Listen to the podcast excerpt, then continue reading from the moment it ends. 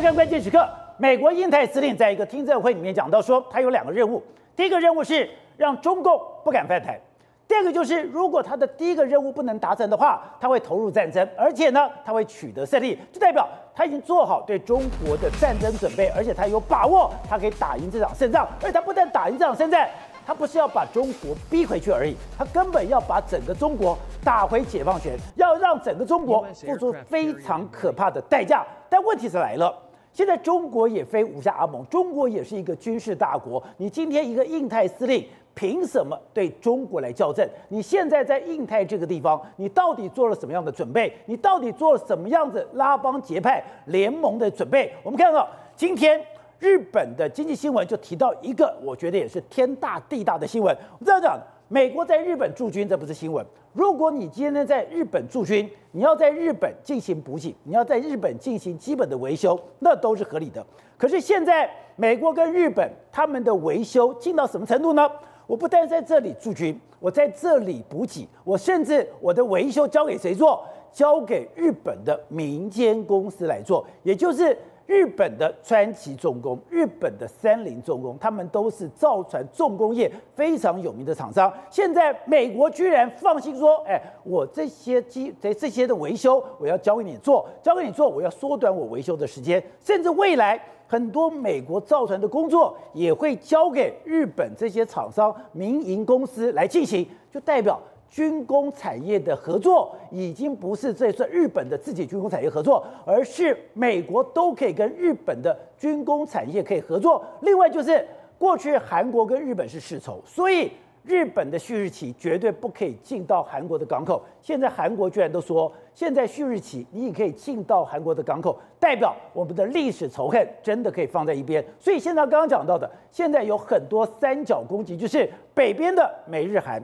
南边的美国、菲律宾跟日本，而再把澳洲加下来，现在美国真的已经在整个印太地区立下了重重的结界，而这个重重的结界已经帮中国层层包围。如果中国胆敢轻举妄动的话，这些国家真的可以介入吗？介入之后，真的要让中国付出极大的代价吗？好，这这一段里面有两位来宾教我们讨论，第一位是气象专家郑哲郑，哲正你好，哎，宝杰好。好，第二位是军事专家徐小维，小维你好，大家好，大家好。好，正好刚刚讲的，现在美国印太司令已经讲了，哎，如果我有两个工作，第一个是中国不能犯台，如果中国犯台的话，我要投入战争，而且我要取得胜利。你凭什么这样讲？刚刚讲，现在美日的合作，我们刚刚讲已经是一个现在进行式，已经非常密切。可是按照日经新闻网来看的话，他们密切的程度比我们想象更可怕。他们居然是不但是国家的军事联盟。连军工复合体、军工产业都结合在一起了。对，这个消息呢，来自这个美国驻日大使哦，他说出来，因为他开始呢去思考说，如果发生战争的话，我美国的船舰怎么办？有没有可能在第一岛链就近维修？因为现在美国一旦发生了，很麻烦了。大型的船舰你要拆解运到后方，哦、小型的船舰你就拖的拖到后方，你怎么搞？打仗都不可能这样子嘛，对，对不对？所以你一定需要在地修补。对，我最近的距离就在关岛。可是我拖到关岛都要很久啊！对，他们现在就在跟美国去，呃，不，美国就在跟日本去谈，跟三菱重工跟川崎重工哦的造船大厂来谈，说有没有可能我未来出事后，我这个就地维修啊，交给民间公司做？对，给民间公司做。可是问题是，很多人就问啊，为什么你相信三菱跟川崎重工这些民间公司呢？拍摄，我跟大家讲啊，日本这些民间公司啊，在日本都是军工复合体啊，它随时民用转军用，军用转民用。都是没有问题的哦。现在日本的很多很多军舰都是三菱重工跟川崎在做的嘛，所以本来就 他们就熟门熟路。对，那现在美国需求有多大？真的非常非常大。导播，我们带回来看了，你看了美国现在这样，在日本至少航空母舰一艘，两栖指挥舰一艘，飞弹驱逐舰九艘，飞弹巡洋舰三艘，两栖突击舰一艘，接着运运输登陆舰两艘，船坞登陆舰一艘，扫雷舰四艘。就二十二艘，这还是基本 quota。对，现在动不动就双航母，甚至三航母跑到日本，对不对？所以对于日本来说，那对于美国来说，如何让日本拥有这种维修能力？我要相信嘛，日本现在是亚洲唯一有独立可以做出航空母舰，对，跟跟那个所谓的先进潜艇的国家嘛。如果我的航空母舰、我的两栖登陆舰、我的飞弹驱逐舰要交给你维修，就代表。我很多的机密要跟你分享了。我所有数据，我所有系统，我所有机密，我所有 know how，我都要跟你日本开放嘛。所以这个东西呢，其实已经是美国关系跟日本关系的再进化。原本的就是互相支援，我弹药相同口径。可是问题是，连美国都不敢保证他的东西德国能修，对不对？拍摄现在美国东西日本可以修，日本可以修。而且为什么选择日本，根本不选台湾，不选菲律宾？因为日本哦，真的是超级造船大国啊，而美国现在逐渐萎缩啊。你知道吗？现在有统计哦，美国在没有战争的时候，伯克级的军舰哦，维修平均 delay 二十六天呐、啊。哎，这是很夸张的，因为这个工期又不工，这不是不是画 plug 嘛，它一定都是有固定的工期嘛。可是问题是哦，现在就是说，一艘船进去，假设要一个月，它就是一个月要二十六天，就是 delay 二十六天的平均 delay。所以它的维修能量在萎缩当中。那日本没有吗？我看，我先讲，美国在萎缩，对不对？它萎缩的原因是原本在克林顿时期，日美国有十艘大的船坞是可以做大型军舰的，现在只剩六艘啊，哦、因为用不到成兵时期嘛，船坞少了六，船坞少，所以可是问题是哦，日本哦非常非常强。我们跟大家讲，因为我们最近不是在谈日本在做它的最上级的巡防舰嘛，对，不对？哎、欸，什么熊野号什么都来了，一年造四艘，两年造六艘。哎、欸，我们搞国建国造搞多久？日本是说做就做，而且日本的包包含苍龙级的潜舰。都是随时改朝换代的，所以日本一直保持着这么大型的能量，为什么？因为他们川崎跟三菱不是只做军火生意吗？美国那些原本船坞只做军火生意，哎，军火没打仗就没得做了。对，我打中东嘛，我跟塔利班打，我不需要船舰，就我说。跟日本没有差别，他本来就做全世界重型油轮的生意，而且你仔细看日本各式各样港口，包含佐世保的大型船坞，那真的很宏伟啊。再加上你知道吗？日本还有目前全世界哦最大的这个起重机，两百五十吨的起重机。你说这个是日本的船坞，对，这是它最大的起重机，对，可以两百多吨，两百五十吨起重机。但我讲到起重机，观众朋友，尤其是关键时刻观众朋友，一定会想要调到台中的那个起重机，对，台中的起重机多少吨？三吨，这个那个三吨，对，这个两百五十吨，两百五十吨。这很夸张啊！就这个是世界现存最大的，是那种那时候在二战时期留下来的啊。对，所以那个时候起重机哦，是真的非常非常夸张。而且我现在才知道。佐世保是大和舰的基地耶，对，所以说这个起重机可能是当时去吊那个大和号，都把它吊起来的。所以对于美国来说，这么好的伙伴，我当然要使用嘛。我在所谓的这个训练，在在所谓的维修后勤部分，我一定要充分利用这个美不是美国在日本盟友这个佐世保基地嘛。现在哎，日本已经非军事化了，在日本非军事化的状况下，它竟然已经保留哎，它的军港、它的维修、它的船坞。还是世界第一，因为日本一直梦想有一件事情，就是说我们非军事化回归正常化。所以对于日本政府来说，包含三菱、川崎这些，包过去哦。原本做军事的转成民用，说政府也大力支持嘛，对不对？所以这些都已经存活下来了。所以日本变成是少数有这个民间企业哦，有过造航空母舰经验的嘛。对。所以现在日本转型非常非常快。另外一件事，因为我们过去打讲打仗啊，讲太多什么船坚炮利，可是其实我们都知道打打仗打什么？打后勤。打维修、打训练，这次俄乌战争不是武器的问题哦，是一边后勤补给，一边在训练，对不对？日本此时此刻也是美国在海外最大的训练基地之一啊。如果状况是这样子哦，日本的你可以想象，大家可以观众们可以猜猜看，日本到底有几个美军基地啊？几个？大家可以想五个、十个、二十个，对不对？对，一百三十一个，很夸张啊！美国在日本有一百三十一个训练基地，对，一一百三个基地不是基地，对，包含佐世保空军基地这种，这种这算一个哦，对不对？所以很大很大了。好，那这个呢也是有人说只有量，对不对？没有。的量跟值都兼具哦，五十个最大海外基地，也就是美军哦，其中十八个在日本呐、啊，日本非常非常大，而且像这种基地里面不是只有驻军哦，我们我们讲我们不谈驻军，我们现在谈的是后勤跟训练，比如说我跟大家讲一个叫做汉森营哦，汉森营在这个冲绳中部哦，里面有六千名美国的海军陆战队在这里面，就我们现在看到这是汉森营，这都是美军，对，都在冲绳，对。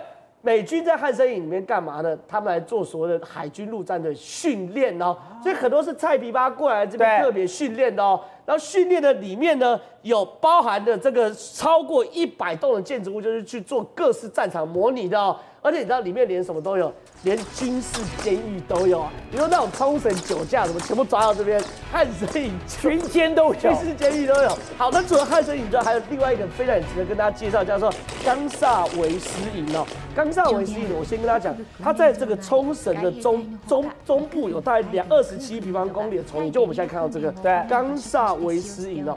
这个东西呢，美军在这边训练丛林作战，打越战时候的美军哦，先来过这边再去越南啦，都要在这边深圳熟悉所谓的丛林作战。这些都是美军，对，都是金发碧眼，哇，或者有是黄皮肤的。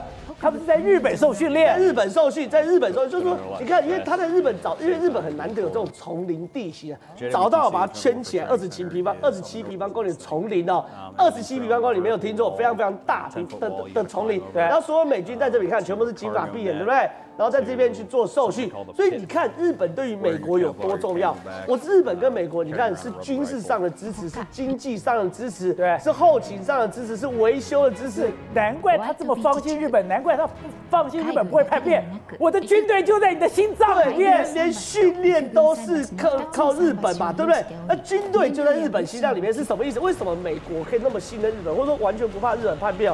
现在保守估计啊，一百三十一个驻日的美军基地有五点五万的美军呐、啊。那这五点五万是可以随时发动一个夺权战争。对。可反过来说，日本愿意让那么多美军放放在我的国土里面，其实展现的也是跟美军的百分之百开放嘛。对。所以你不用怀疑我。所以美国跟日本两国的这种这种感情都是坚定的互信哦，这很难以想象的。而且你从现在看，它什么基地都有，海军基地有。陆军丛林基地有，现在这个空军基地都有。我们现在看这是普天间的基地啦，普天间基地有什么？大量的 F 三十五跟大量的鱼鹰直升机嘛，对不对？鱼鹰机啦。所以对于美国来说，这个 F 三十五是做什么？做这个短场起降嘛，它是做这个日本的这个闪电航母去做起降的。那鱼鹰机呢，也是做两栖登陆之用嘛。所以你看，日本跟美国现在互动成这样，维修靠日本呐、啊，那训练靠日本呐、啊，后勤靠日本呐、啊。驻地靠日本，甚至连经济科技都靠日本，美日的同盟牢不可破。好，因为现在还有个你说那个是非常重要的讯息是，韩国跟日本以前关系非常的紧张，有一段时间还把军事互信机制给拿掉。现在虽然尹锡悦上台之后说，哎，你不要为了一百年前的事情下跪道歉，我不接受。两边关系好，可是好到什么程度？好到说。你的日本的旭日旗就是日本的军旗，你竟然可以进到了韩国的港口。如果是这样的话，那日韩两个军事的部队，哎，就真的结合在一起。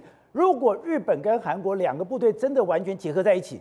那就是冲着中国而来了。对，因为你知道这个旭日旗哦，它有一段历史。以往在二战的时候，它是日本的军旗，没有错。但是现在来讲的话，是日本海上自卫队的队旗。我要强调，它是队旗，它不是国旗，它是队旗。所以照道理讲啊，军舰你其实可以挂国旗，不一定要挂队旗。当然，你队旗要挂不挂随便你，但是一定要挂你的国籍的国旗就是了。所以它事实上是可以挂日本的一个白色的布，然后里面一个红色的这样的一个太。太阳的一个太阳旗哦，但是为什么会挂这个旭日旗呢？我的解读是这样子哦，因为它变成说，现在岸田文雄跟尹锡悦之间的这种关系来讲的话，是一个象征意义非常重要的一个象征意义哦。怎么讲呢？如果说我挂一个旭日旗，如果你尹锡悦都愿意让我进来的话，那就代表说你是玩真的，不是玩假的。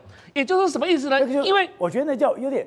歃血为盟的感觉。以前来讲的话，其实，在奥运来来讲的话，曾经有被禁止说，希望能够日本方面不要去拿什么旭日旗进到会场去哦。那像这一种来讲的话，就是体育赛事当中去禁止。但是如果像这种军舰在访访问的过程当中，你用了你的队旗，然后刻意的升起来的话，那代表说，哎，尹锡悦同意了让你进来，那就代表尹锡悦是真的跟。岸田文雄是真的要歃血为盟，是因为不顾国内的反对。那个、你看到那个和弦，和你看看那张照片，对，看到右上角这个韩国的民众对旭日旗也好，或是慰安妇的议题也好，你知道我们曾经在韩国的时候，曾经看到那个韩国多粗暴，他们对于这种日本过往统治的情况之下，然后他其实比中国还更粗暴啊，比韩国来讲，他的民族性的原因，所以他们对这个政府哦，而且现在很多人跳出来批评说，尹锡悦到底你是哪一个国家的政府，都是在骂这件事情。但是尹锡悦担当，尹锡悦这样做在韩国内部有很大的反弹，有很大的反弹，那他必须要有肩膀，政治肩膀去担负这样子一个压力嘛。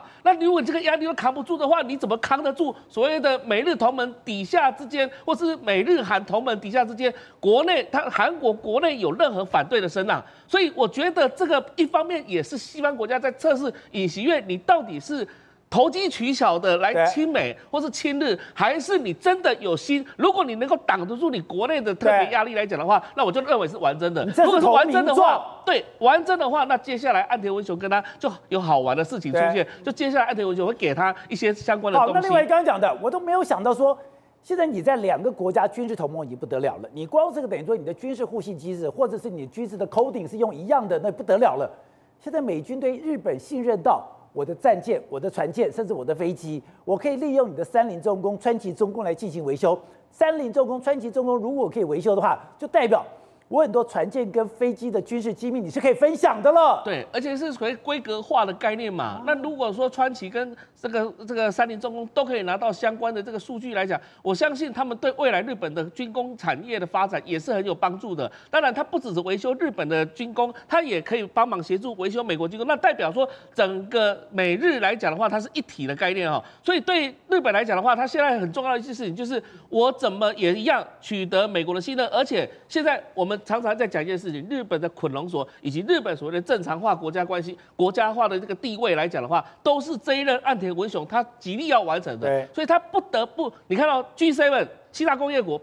他宁愿去得罪中国，还有他游走各国都在做一件事情，还有所谓的 RAA，就所谓的军事准入协定，这些都是岸田文雄在布局全球的一个一一场棋啊。所以如果说他连在产业部分都可以拿到美国的这样的信任来讲的话，对日本未来发展是有帮助的。好，小伟，另外一个重要的，美国印太司令阿基里诺他在一个公听会里面讲说，我有两个任务，第一个任务是防止。中国入侵台湾的战争发生，如果我的第一个任务没有达成，我的第二个任务就是准备好作战，而且我要取得胜利，就代表哎，我已经备战了，就代表这个对中国是一个非常大的一个校正，是一个非常强势的一个作为。他凭什么这样做？他准备好了吗？其实我觉得他不是校正，他呢，军人来讲就一定是要对最坏的状况。做最好的准备，也就是说，如果今天太平洋哈地区啊，大陆要发动这个一个统一战争，那对美国来说，美国就是要全力阻止嘛。那美国要全力阻止的话，他凭什么？因为其实以太平洋地区的美美军来说的话，阿基里洛他就是太平洋哈指那印太指挥部，他是最高的这个负责人。他底下有哪些那个单位呢？很重要是太平洋海那个海军，也就是太平洋舰队，还有太平洋空军啊，跟太平洋陆军。太平洋舰队跟太平洋空军基本上它的行动力就包含了整个太平洋地区，甚至于包含印度洋。那这时候它其实主要依依靠的，像以太平洋舰队来说，太平洋舰队它底下就五艘航空母舰呢、啊，五艘航空母舰有一艘前进部署到日本，五艘对，而且五艘是随时可以作战的，包含像尼米兹号哦，最近在台海，然后前一阵子刚去佐世保的，另外卡尔文森号最近正在前来西太平洋，要准备跟啊那个尼米兹号进行防务轮地的，然后罗斯福号，然后还包含林肯号，去年那个环太平洋演习。的，还有在常驻日本的雷根号刚完成大大修，准备要去澳洲进行演习的。那这个航空母舰呢，一共有五艘。其实啊，像之前阿基里诺手上管五个航空母舰群，对，没错。而且哈，当初啊，这个尼米兹号来这个西太平洋巡弋的时候，大陆的那个一些啊，这个那个那个军事啊，那个一些军事王主说，哎呀，这个雷那个尼米兹号很旧啦，全美国最旧的航空母舰啦，一九七五年开始服役了，我们的福建号多新，我们的山东号多新。但是啊，说真的，航空母舰的那个战力不是看你几年下水的，几年啊这个服役的，而是看它上面的舰载机。对，以舰载机来说，它现在在太平洋地区有五艘航空母舰，五个舰载机联队，每一个舰载机有四个超级大黄蜂中队，或是啊，现在之中已经有两个被 F 三十五 C 给汰换了。像比如说，马上要来西太平洋的卡尔文森号，上面就带了一个 F 三十五 C 的中队。那另外其实还包含有哈那个电战功能超强的 EA 十八 G，还有包含像预警机 E two D 啊等等，还有包含反潜直升机。虽然说现在美国的航空母舰的这个上面的飞机的数量比过去要少。大概呢，哈，以前有九十架，现在大概只要七十几架，但是因为效能不一样啊。以前我今天我要炸一个目标，我可能炸一座桥，我要一个中队飞机却还炸不到。现在我一架飞机就绝对可以把你这个桥给炸毁。所以呢，在这个情况下，我不需要那么多飞机嘛，对，对我只要有那个飞机能够达成我这个战那个战场效果就好。再加上其实这些航空母舰本身呢、啊，它除了啊、呃、自己能够搭载这样一个舰载机联队之外，它另外还带了非常多的这样护卫舰，像比如说你看在日本就那个十那个有将近十来艘的神盾舰，那个你如果说今天你跑去横须贺军港，是，然后搭个这个油港船到美军的这个呃横须贺军港前面绕一圈，你就可以数今天有多少艘美国的神盾舰在港。其实啊，不只只有有在那个日本有神盾舰，你说在整个美国，它神盾舰更多。那除了我们刚刚讲到太平洋海军之外，对不对？太平洋海军其实另外还有个最厉害的前舰部队，像上个礼拜他呢公布了一组照片，那个美国的那个缅因号，缅因号，对，然后呢跑出来是干嘛呢？当然，那主要是要威慑那个俄罗斯啊，菲律宾还跑出来了，对。菲律宾海其实你知道，它那个距离哈，大概我记那个估算就离哈那个冲绳哈，也就是那个琉球群岛，大概差不多直升机飞哈一个小时到两个小时的距离。也就是说，其实就在哈琉球周边的这样一个海域。所以它的超级海走马就在琉球起飞，然后对这个缅因号进行补给。对，没错，距离这么短，然后美国人就在这边把实力拿给你看。那更不要讲太平洋空军，太平洋空军在阿拉斯加有一个完整的 F 二十二联队，在夏威夷有一个 F 二十二中队。那现在他们这个中队那。这些的 F 二十二战机呢，他们这些轮流的轮替会进驻到日本的这个加手纳基地，因为加手纳 F 十五要开始渐渐的这个汰换新的。那甚至你说延国基地呢？延国基地有包含美国陆战队的 F 三十五 B，还有包含了那个各种的鱼鹰机等等，它可以啊搭配到美军啊。也就是说，如果今天它真的需要面对最坏的状况，这时候它其实可以动用到至少这五艘航空母舰中至少三到四艘，然后日本基地的这个所有的战机，还包含我们刚刚讲从阿拉斯加，然后从这个呃夏威夷。前进部署的战机之外，甚至还可以动用到美国本土的战机来跨区增援到这个区域。所以对那个呃美国的这个太平洋指挥部指挥官来讲，他其实可以说是啊，大概以美国现在武器库来讲，因为过去美国的重心在中东，对，但现在中那个重心从中东转移到了这个太平洋地区。另外刚刚讲的，哎，现在不是说我自己的军力很厉害，刚刚讲的美国、哎，韩国跟日本已经结合了，所以我们讲在北边。有一个美国、日本、韩国，我现在在中间有一个台湾。当然，台湾因为政治关系的关系，我没有把它加入。南边美国、日本、菲律宾又一个三角，然后呢，再往南就是美国、日本还有澳洲，它是层层叠叠的。环等于说环环相扣的，就对着中国的吗？其实以美国在太平洋地区的这些国那个它的伙伴国里面来说，我个人认为对美国哈，就是说服从性最高的，也就是完全依照美国的在印太战略啊，在那个我进行哈那个协助的，基本上是日本还有那个澳洲。澳洲，因为其实日本跟澳洲这两个国家加总在一起，你说以日本来说的话，它除了拥有这个它自己本身的这个跟啊驻日美军之外，还有包含其实哈那个日本有非常大的一个那个它的那个自卫队，它的航空自卫队也是。有 F 三十五的，也是有这个 F 十五的，对不对？海上自卫队，它的海上自卫队现在有八艘神盾舰，然后另外还有一大票的这个包含过去的什么春雨级啦、高波了，到现在什么秋月啦等等一系列的这种作战舰艇。哎，它它现在最新的。最上级已经六艘下水了，对，而且这个日本整体来讲，它的国防工业的这个潜力非常大，可以支持它整个。而且日本最重要是它经济够强，因为你如果经济够强的话，才养得起这么多军队。军队基本上是一个全然投资嘛，它是一个不是一个生产事业单位，对不对？所以能够养这么多的这个军队，基本上来说，它在这个区里面讲，能帮助美国最大的就是日本，那澳洲次之。但其实澳洲来说，由于靠它这个天然资源，它也拥有一个相当良好的国防预算，甚至于未来你看，美国还要跟澳洲联合建造新的这个。呃，那个核动力潜舰，让澳洲的核动力潜舰未来呢，也可以再包含像南海、印度洋等等，协助美国在这个区域之中执行它的这种啊海上封锁任务。好，所以董事长，你刚才讲，今天阿基里诺他讲的话，底气何在？底气真正哎，美国已经准备好了，已经布阵完了。本来以为说只是滨海作战团，没有，它是层层交错的。我最意外的是，你现在 美国跟日本两个国家的军工复合体。居然可以结合在一起，我们我不是从表面上看不出来，因为现在谈的都是数量的对比啦。其实这一旦交火的时候，因为他解放军如果打的时候就考虑到你美军会过来嘛，那你进不了西，让你离不没有办法离开你的日你的第二岛链的日军的基地嘛，那你没有办法进入西太平洋嘛。那看听他的口气来讲的话，好像那个好像不是问题啊，好像解放军讲这些，你都没得感觉信道嘛。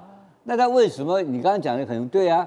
他这个司令有什么底气呢？对，他有什么想法？说我根本就不甩你，就是你这样打起来，你不敢打第一个。战争变这变幻莫测，你怎么跟他讲的这么斩钉截铁呢？是啊，这就是我们现在我们一直在被灌输的观念里面就知道，解解放军有空优啊，他有这个有飞弹，他可以过饱和攻击，他可以封锁台湾嘛？不是在前几个月，我前几个礼拜，他不是做了一次的封锁的演习，还做了一些动画图，然后画给我们看。他在我们的台湾的外海，在我们公海部分，包括我们的中线部分，它可以用密集的这个飞弹跟炮火攻击，而且它现在的飞弹，它现在的火箭炮的射击的射程已经可以到四百公里了嘛？就、就是、直接穿过台湾海峡，可以，所以就是类似泰的海马式的，它的海马式可以已经可以打到台湾了嘛？那这些都是我们要面临到的问题啊。那这个结果，这个老哥现在告诉你说黑龙我问题，我告诉你我能够弄你。那他能弄他的时候，他一定有某些具体的战力跟作战的具体的参数证据，让习近平知道说你不敢动手嘛。这个才会有意义嘛。刚刚讲的，在俄乌战争里面，一开始讲说，哎，你要让普丁下台，一开始大家觉得不太可能，而且都讲的，你最好的状况就是普丁不要下台，然后呢，维持的原状。可是现在看起来不是哦，对，现在已经祸起萧墙了，现在已经是后院失火了，已经直接打到莫斯科了。对，现在来讲的话，不管你是乌俄战争打到什么情况，你至少克里姆林宫，你至少要守住吧。好，这个是哪边？这个是这个呃俄罗斯的一个国防部，国防部竟然冒烟了。对，然后呢，俄罗斯的官媒最近讲说没有的，不可能的，我们的国防部怎么可能被攻击呢？然后呢，有非常多的 Twitter 上面就转发了影片，就是说国防部大火。对，如果没有被攻击的话，为什么国防部会发生火？灾为什么会冒烟呢？所以呢，这个俄罗斯的官媒才说啊，没有，那个是在俄罗斯它的这个国防部的一个阳台，有人去燃烧东西。你在国防部的阳台去烧文件，这个合理吗？好，不只是他的这个国防部大楼发生大火，甚至呢，它的郊区哦，莫斯科郊区呢，我们看一下这个影片，这影片是一个很可怕的一个大火。有人说这个应该是一个战争的攻击，这已经在莫俄俄罗斯莫斯科的郊区哦。更可怕的是说呢，其实，在白天的时候有人拍到这一个无人机，这无人机非常的清楚，因为它是低空飞行的，它也不怕你拍。你看这个画面，宝杰哥，你把它录进去之后呢，用手机都可以拍到，你知道它飞的有多低？所以呢，现在要怀疑说呢，其实莫斯科郊区的这个大火。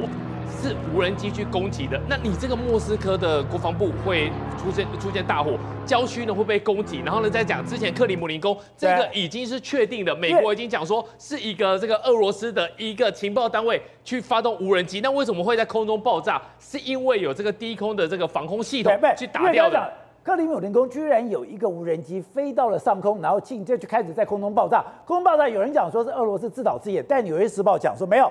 这就是乌克兰情报单位干的事情。对，现在已经这个我们讲了，《纽约时报》它是一个有公信力的，他已经跟我讲说，你已经有机会打到这里，那这一次被挡下来，所以那真的是乌克兰干的。对，那乌克兰这一次被挡下来之后呢，这个东西对，是乌克兰干的。他直接过去，然后呢被挡下来，然后挡下来就在上空爆炸。那你想想看，如果你有这一次的机会，那表示说呢，他是不是有部件在其他更靠近的地方了？下一次这个无人机可以一而再再而三的攻击，把它打下去之后呢，其实我相信普丁可能晚上都睡不好。好。所以刚刚讲了，现在我觉得我们讲的，你要攻击干嘛？你要袭扰，对，袭扰会让你不安，不安你会让你的心理防线给错乱。现在我不但的透过无人机在莫斯科、莫斯科周围不进行爆炸，甚至我现在你的自由军什么军都在里面进行了一个反抗动作，这个对普京来讲，心理一定造成很大的压力。更可怕的是，在黑海，黑海舰队里面，刚刚讲到，现在一个无人舰居然非常接近黑海舰队，哎。再没打到就撞上去了。对，如果这个无人舰没有被打下来的话呢，其实就会可能撞了上去。那这个东西呢，是俄罗斯他们自己公布的一个影片。但这个影片呢，他们公布起来的时候，它下面的标题是说呢，我们可以精准的打击乌克兰。在过去来讲的话，都是乌克兰打俄罗斯的一个坦克，然后把照片拍下来嘛。但是影片拍下来之后呢，大家发现说，哎，你这个炮台。会不会距离爆炸的地点只有一公里？这也太近了吧！如果你今天发布这影片，告诉大家说我很远的把它砰打掉的话，那表示那是一件很厉害的事情。哎，你这么靠近，你这么靠近，如果你这次没有三八都打中的话，撞上来的话，那可能就像是一个神风特工队的攻击，你的一个伊凡若斯舰的话，是不是就会被给炸掉了？而且它在哪里？等会我们看，这个是克里米亚半岛，这个地方就是黑海。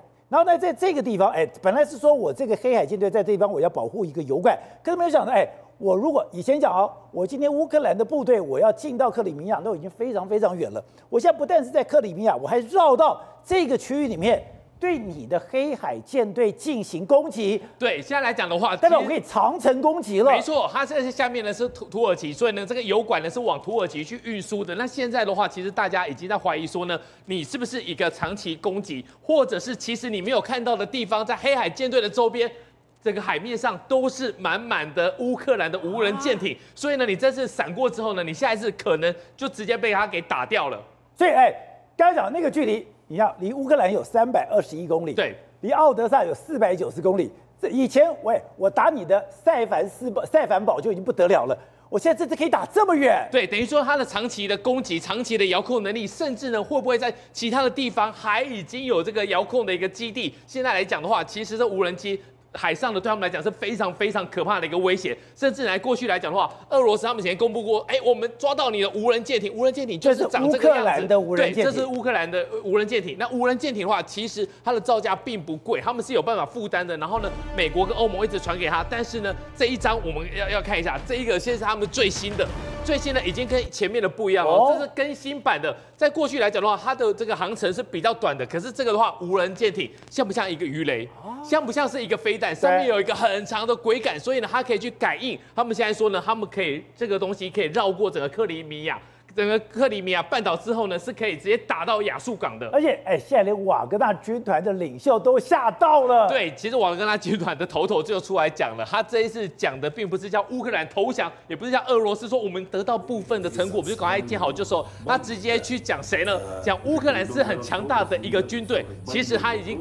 把自己的后路想好了，如果乌克兰是强大军队的话，那我打输恐怕是情有可原。好，所以董事长，你说现在在俄乌战争里面，你是觉得会进攻黑海舰队，就没想到他已经有在黑海长程攻击的能力，不然长期攻击的能力，我已经可以干嘛？我已经可以快速进行袭扰的动作，连你俄罗斯境内都不得安宁了。本来我们就认为说，这一波今年的春季攻击，就是它的整个这个夏进入春季进入夏季之后，俄乌双方都会有一个决定性的一个作战的开始啊。但看起来俄罗斯部分应该没有能力了哈，所以全世界现在在引手期盼的，就是乌克兰要发动的一个最庞大的一个总攻击大反攻，对不对？所以当时我就在判断一件事情，因为主要的战区我们知道嘛，就是乌东跟乌兰嘛。乌兰就是克里米亚这个区域嘛，乌乌兰就是谷物奥德萨，它的港口要谷物要出海，它重要的一个海一个海一个一个港口，它重要的商港能够得到很多经济利益。然后可是在外面有这个黑海舰队封锁，到所以目前来讲的话，有土耳其啊，有有这个联合很多国家在帮忙在处理这一块的问题。所以那可是这两边都是战争的很激烈的地方嘛。所以当时我就想说，哎，他怎么会这样？我说，我说他可能会在打乌西其他的地方。对，果然他弄那个这个俄俄罗斯志愿军，俄罗斯志愿，看起来是俄罗斯人去打俄罗斯，对是他的内部的抗暴部队出现了。所以他现在他目前是打的这个哥德什么？